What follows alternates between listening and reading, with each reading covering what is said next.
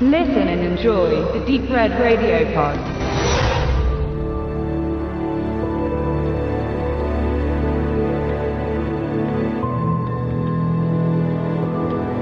Der Kaufmann Otek hat alles verloren.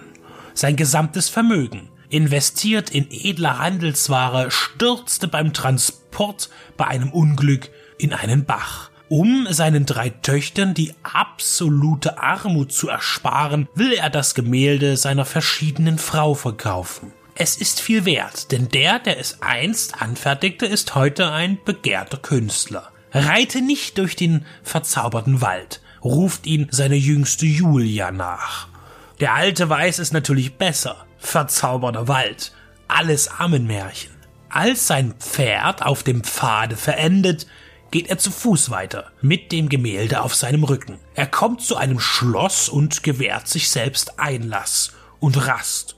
Der Herr des Hauses bleibt im Verborgenen. Auch wechselt er kein Wort mit seinem Gast. Doch reicht er ihm Speis und Trank und kauft ihm zu einem sehr großzügigen Preis das Bildnis seiner bereits gestorbenen Gattin ab, von deren Antlitz er sich stark angezogen zu fühlen scheint.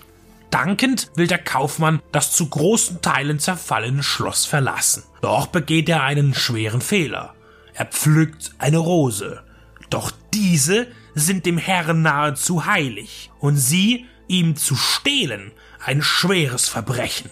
Der Kaufmann darf trotzdem gehen, nur muss er eine seiner Töchter zu ihm bringen auf sein düsteres Anwesen, und sie muss freiwillig kommen, ihrem Vater zuliebe.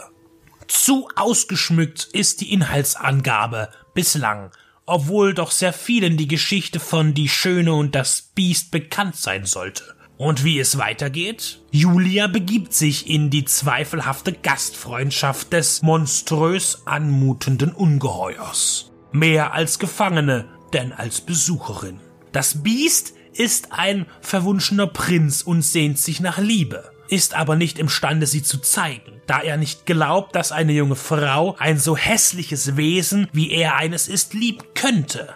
Doch das aus dem Französischen stammende Volksmärchen belehrte uns seit jeher eines Besseren.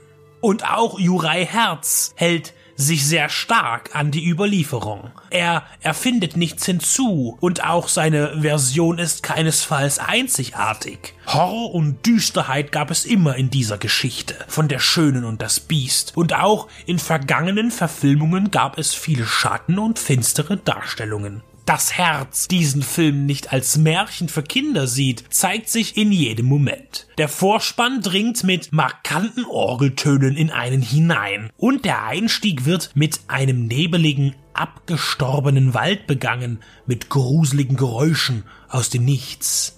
Später greift er visuell explizit ein, indem er zeigt, wie eine Dorfgemeinschaft Tiere schlachtet, ausweidet und nebenbei noch im Versteckten ein Schäferstündchen abgehalten wird.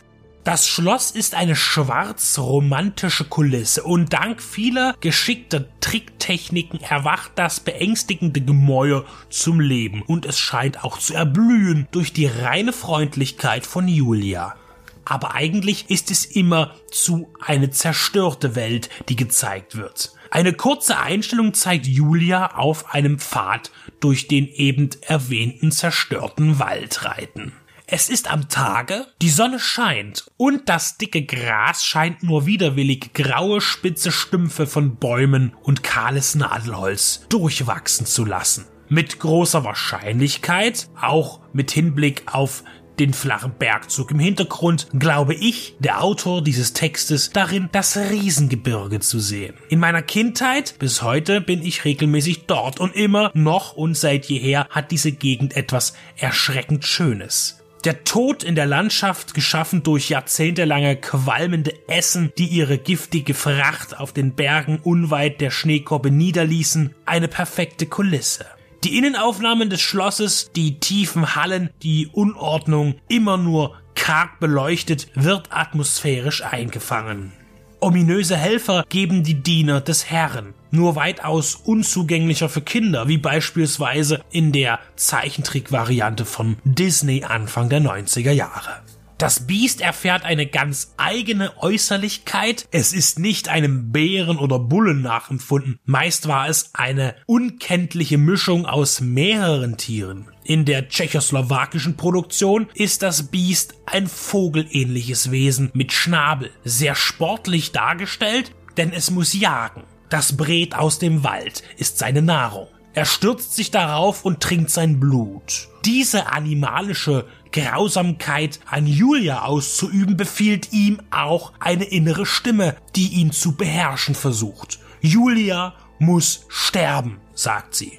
Der Klang jenes in seinem Geist lebenden Ungetüms ist klar und bestimmt, höhnend, eindringlich, aggressiv. Aber der ehemalige Adlige wehrt sich dagegen entdeckt die Liebe und Zuneigung. Er begeht den Konflikt mit sich selbst und gewinnt ihn am Ende, aber bis dahin ist es ein langer, schwerer Weg. Es gibt keine Überraschungen in Die Jungfrau und das Ungeheuer von Jurei Herz. Nicht erzählerisch aber visuell und akustisch steht er näher am Phantom der Oper als an einer typischen Märchenverfilmung. Der Horror ist in jeder Szene zu spüren, in verschiedenster Form. Auch Julias beide Schwestern beispielsweise sind Horror. Arrogant, selbstverliebt und ekelhaft in ihren Erwartungen an andere Menschen. Das Bestialische wird auf andere Figuren übertragen. Die Bestie selbst ist eine verlorene Seele, die wiedergefunden werden möchte. Dieser Film ist anstandslos zu empfehlen. Hier spürt man die Liebe zum Filmemachen in jeder Minute. Großes, verträumtes, handwerklich beeindruckendes und moralisch wertendes Mythenkino.